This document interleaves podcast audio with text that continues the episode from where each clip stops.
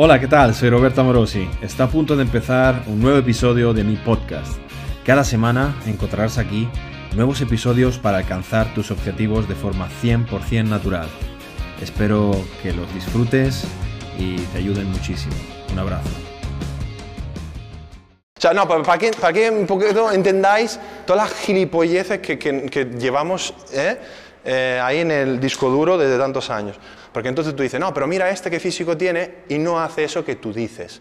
Ya, pero ¿te has, preguntado qué pasaría si hiciera eso que yo digo? Pues que explota. Vale, si pensáis que os vais a poder al lado suyo haciendo extensiones y aductores así, buena suerte. Un momento, ¿todavía no tienes tu copia de la Biblia del Culturismo Natural? Un pepinazo de libro que ya ha vendido más de 6.000 copias, con 450 páginas, una programación de 12 rutinas para 52 semanas de programación, con Excel descargables, listos para imprimir y llevar al gimnasio, y además un bonus extra con unos tutoriales de 4 horas de lección para explicar todos los entresijos técnicos del porqué de la programación. No pierdas tiempo, tienes el enlace en la descripción y bueno, si te gustan nuestros contenidos no olvides suscribirte al canal, darle a la campanita y recordatorio para que no te pierdas ningún vídeo y por supuesto compartir y comentar que siempre se agradece. Nada, dicho esto, te dejo con el próximo vídeo. Venga, que disfrutes. Para empezar, cuando ahora os voy a poner como unos ratios deseables, pero claro, no significa que tengamos que estar haciendo maximales todo el día, porque nosotros no vamos a hacer un campeonato de powerlifting. O sí, no sé, pero no es esa la idea que, que yo tengo con un cliente, sino que hoy en día, por ejemplo, hay calculadoras que tú puedes poner eh, el peso que has hecho y las repeticiones que has sacado y te calcula el, el maximal estimado. Eso sirve.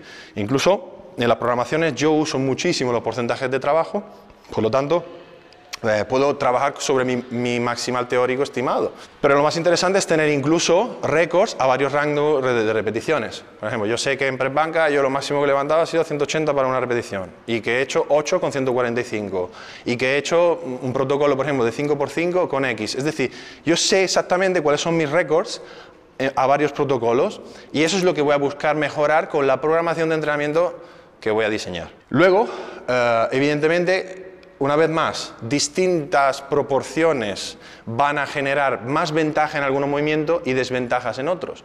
Por ejemplo, si yo tengo los bracitos cortos y la caja torácica así, hago un press banca así, eh, eh, y seré súper fuerte en el press banca. Pero claro, luego me voy a peso muerto y no me llegan los brazos y tengo que tener una flexión de cadera exagerada y estaré chafadísimo para levantar ese peso muerto porque no me llegan los bracitos.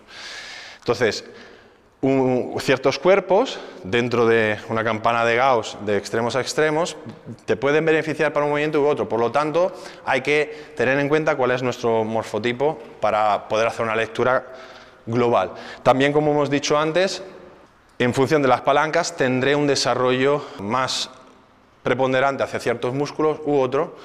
Al principio, como no sabemos cómo respondemos, lo ideal es aprender a mover, a movernos con las cargas y luego estudiar cómo se está em, desarrollando mi cuerpo para hacer ajustes, ver si hay alguna variante que sea más adecuada a mí, a cómo ajustar un, ejercicio para mí. Por ejemplo, en el caso que hemos dicho antes, si tengo los bracitos cortos, pues igual me interesa levantar un poco la barra del suelo, que nadie me decir ahí que es nulo, porque no estamos en una competición de powerlifting. Pues si se me ajusta a mí, al final se trata de que yo tenga la misma flexión de cadera y de rodilla que una persona con los brazos más largos. O en un press banca, si tengo los brazos súper largos, pues quizás utilizar un board para que no baje tanto. Porque si no, luego, pues igual estoy pasando un montón de, de los 90 grados en el ángulo de- del codo y del hombro, y entonces luego me hago daño. Entonces, estas cositas, luego al final, bueno, son las cosas que un entrenador tiene que conocer para sugerirle mejor cuál es la elección de los ejercicios a sus clientes. El cerdito este era para que me acordara que las marcas que os voy a enseñar son en volumen tozudo, sea, un buen volumen, ¿vale? Eh, que no es gordo, pero que no estamos hablando en definición porque obviamente esas marcas bajarían. Lo malo de estar en volumen que también pesan más y lo que vamos a ver es en función del peso corporal. Vale, para empezar, principiante. Principiante total, o sea, novato total, uno que la primera vez que pisa un gimnasio, normalmente es un cero a la izquierda total y entonces no sabe ni siquiera moverse, entonces probablemente ni siquiera de hecho, no es recomendable siquiera que hagamos estos ejercicios con él porque seguramente tendremos que instruirle para que pueda llegar a hacerlos. Pero fundamentalmente podría tener una fuerza que se mueva entre estos rangos, aunque luego ahí también pues, depende de, de mil cosas, ¿no? Tampoco vamos a tener que hacer maximales, ¿ok?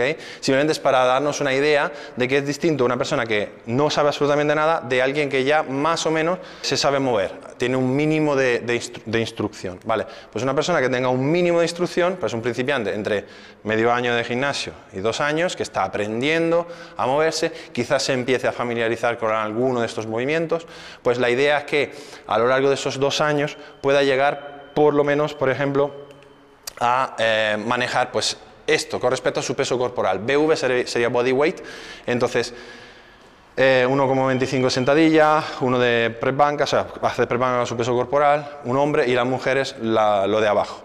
Importante aquí, cuando hablamos de levantamiento con respecto al peso corporal, hay que tener en cuenta de que no es lo mismo una persona eh, muy ligera o pequeñita a una muy grande. Es decir, no hay una progresión lineal, sino que hay una curva, que, al final es esta curva de los puntos de Wilks, por los que normalmente los que más levantan con respecto a su peso corporal siempre son los más pequeñitos. O sea, el típico de que es más fuerte, una hormiga o un elefante. ¿no? O sea, quiero decir, el levantamiento absoluto, en fuerza absoluta, un elefante. cuanto más grande, más levanta. O sea, el que levanta más kilos siempre es el más grande fuerza absoluta, pero en fuerza relativa, con respecto a su peso corporal, son los más pequeños, ¿vale? Por lo tanto, hay que tener esa distinción si nos encontramos en esos márgenes.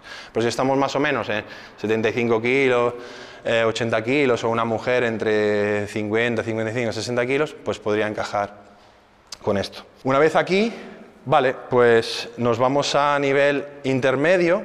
¿Cuál es el problema aquí? Que la mayor parte de la gente en el gimnasio se queda aquí de por vida.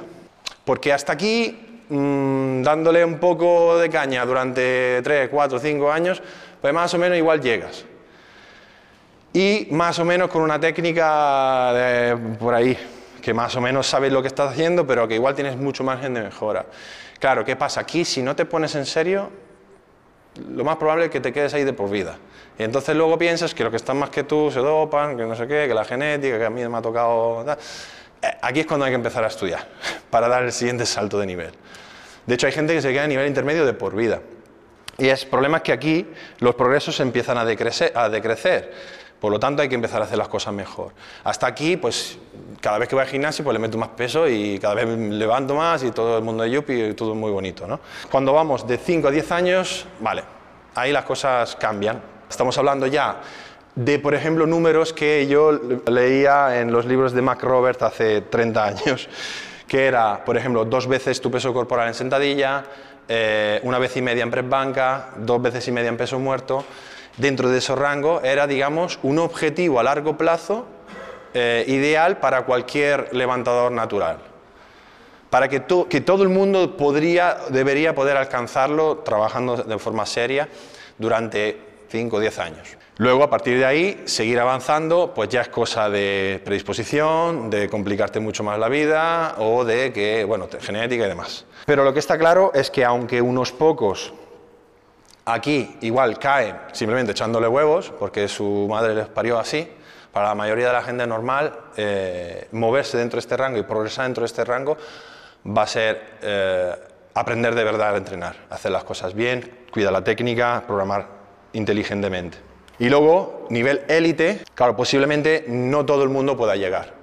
De hecho, ni siquiera yo he llegado. Yo, por ejemplo, si pesando 110 kilos, debería tirar 2,75 sentadillas, 2,20 de press banca y 330 pesos muertos. Posiblemente no llegue en la vida. Pero claro, élite. Élite, ¿qué quiere decir?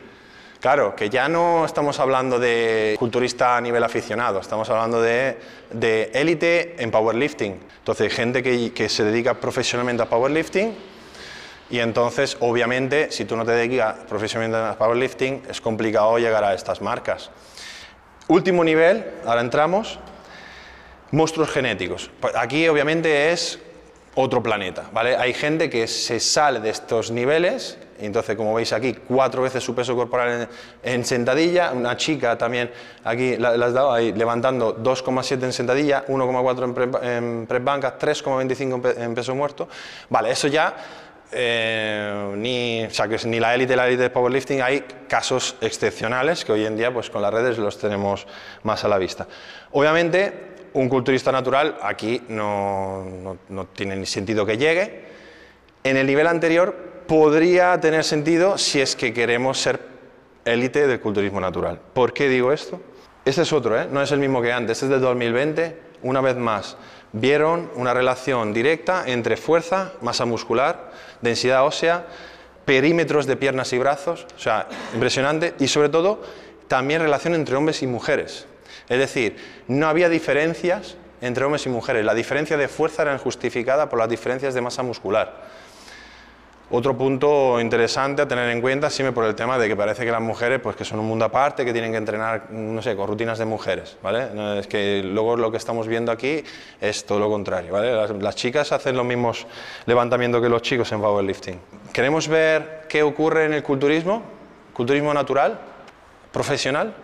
Vale. Este es Jaume, o sea, entonces, de nuestra escuela, ¿vale? El chico más fuerte, el chico más fuerte de nuestro equipo, entonces tiene una sentadilla de 2,3 su peso corporal, bueno tenía, ahora no puede levantar así de fuerte todavía, 1,6 de press banca y 2,7 de peso muerto. Vale, luego ponle el Sam Watt, que este es de los más interesantes, 325 de sentadilla, 195 de press banca, 367 de peso muerto. Este es infinidad de veces campeón de powerlifting de Inglaterra, del mundo y también campeón absoluto y campeón del mundo de WNF Pro en pesos pesados. Luego tenemos, claro, porque Sam Watt es un tío que lleva haciendo powerlifting toda su vida, pero luego está Kendall, por ejemplo, que no hace powerlifting, pero el tío te coge sin cinturón, sin rodillera, bombeíto, con 190 kilos, tensión continua, tensión continua con 192 kilos. ¿Vale? Esto da un maximal estimado, que no lo veis aquí, de 288 kilos sin equipamiento, tensión continua. Este tío le pone rodilleras, cinturón y no le haces hacer bombeíto y te tira más de 300. Luego hay otros mucho más pequeñitos, como Babacar, dos veces campeón absoluto, WNBF, eh, también con 210 kilos, 10 repeticiones, así, bombeando. Una persona que, claro, aquí pone, eh, estoy en déficit, ya no tengo fuerzas. O sea, cachondeándose, porque se está preparando para la competición. Otro mito de que cuando te preparas, adiós la fuerza, no sé qué. O sea, los preparadores y los pseudo expertos en el mundillo han justificado su incapacidad de gestionar las prestaciones atléticas de sus atletas con, pues, como si este deporte fuera así, no, eh, que es así, como si fueran cosas totalmente distintas. Pues hoy en día, eh, hoy en día tenemos ejemplos totalmente distintos en el circuito profesional de culturismo natural y que nos hacen estas cosas. Una vez más, Babacar, maximal estimado de 280 kilos, siendo mucho más pequeño. Eh, esto es un problema, porque claro, porque nos tenemos que poner al lado de esta gente. Entonces, por supuesto que en más de 7.000 millones de personas en el planeta Tierra, pues hay personas que lucen muy bien y no tienen tanta fuerza y son mucho más pequeñitos. por eso soy aquí eh, los flacos mamadísimos. y esto, por ejemplo, no, lo digo para, para, insultar, sino porque son, son, mis alumnos y los quiero muchísimo, pero hay personas que tienen una estructura, unas líneas, que sin ni siquiera llegar a peso altura, por ejemplo, Dani, a tener bajo, pesa 5 o 6 kilos menos que los decimales de su altura en competición, luce enorme. O sea, no, llega, ni a 40 de brazo y se pone al lado mío que, tengo más de 45 sin bombear y parece que, yo no he entrenado en la vida. Entonces, ¿por qué? Porque evidentemente nuestro deporte es un deporte estético, por lo tanto hay personas que lucen y eso crea mucha confusión. Simplemente hablamos de que hay personas que, tienen, o sea, que empiezan desde aquí y pueden irse aquí y otros que empezamos desde aquí y pueden irse aquí, pero todos podemos hacer esto para arriba. Y eso es lo importante. Porque claro, hay que entender las excepciones. Porque luego están también los mamadísimos flacos. O sea, yo. que yo siempre digo, yo soy un flaco que ha crecido demasiado. ¿no? Porque claro, ¿qué pasa? Que yo le saco 30 kilos a Mario y Mario en todas las competiciones me ha pasado por delante. Claro, pero entonces yo qué tengo que hacer con Mario? Aparte de matarlo y que no compita nunca más conmigo. Nada, o sea, le, trato de enseñar lo mismo que, que yo he hecho para llegar a pesar más de 13, 13 14 kilos en tarima, por encima de los decimales de mi altura, para que él, que llega justo a esa altura, termine siendo el doble de grande. Y con ese físico va a ser descomunal. ¿Entendemos las cosas? Vale, ¿y cómo se hace eso? Pues programando, como hemos dicho antes. O sea, decido un objetivo, voy para atrás y eso es lo más bonito porque te mantiene adherido al entrenamiento, interesado al entrenamiento.